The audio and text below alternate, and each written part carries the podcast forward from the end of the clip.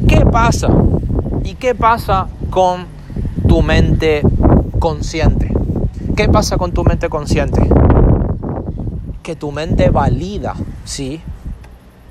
Y tu usar tu sistema de activación reticular, cuando llegan esos mensajes y son convertidos luego en pensamientos, tus pensamientos dicen, sí, me lo creo, lo tomo como verdad, lo valido y cuando algo lo validas se convierte en creencia, ¿sí?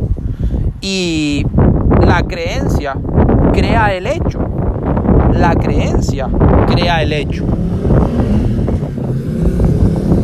¿Entiendes ahora por qué eh, una mentoría no es suficiente. ¿Entiendes ahora por qué un evento en network marketing no es suficiente? ¿Entiendes ahora por qué un libro no es suficiente? ¿Entiendes ahora por qué si tú tienes la información errónea, continuamente tú estás reprogramando tu mente, pero para seguirte hundiendo, ¿sí? Porque tú no puedes Imagínate, Valentín, la motivación es importante. Imagínate, tú no puedes motivar a un ignorante. Tú no puedes motivar a, a una persona eh, que no tiene iniciativa. Tú no puedes motivar a una persona con problemas, porque si la motivas y no se trata tanto de velocidad, sino de dirección. Si tú la motivas y está en la dirección incorrecta, lo único que vas a conseguir es que siga cavando un hoyo, que siga sobreviviendo, que siga con más deudas, que siga en la posición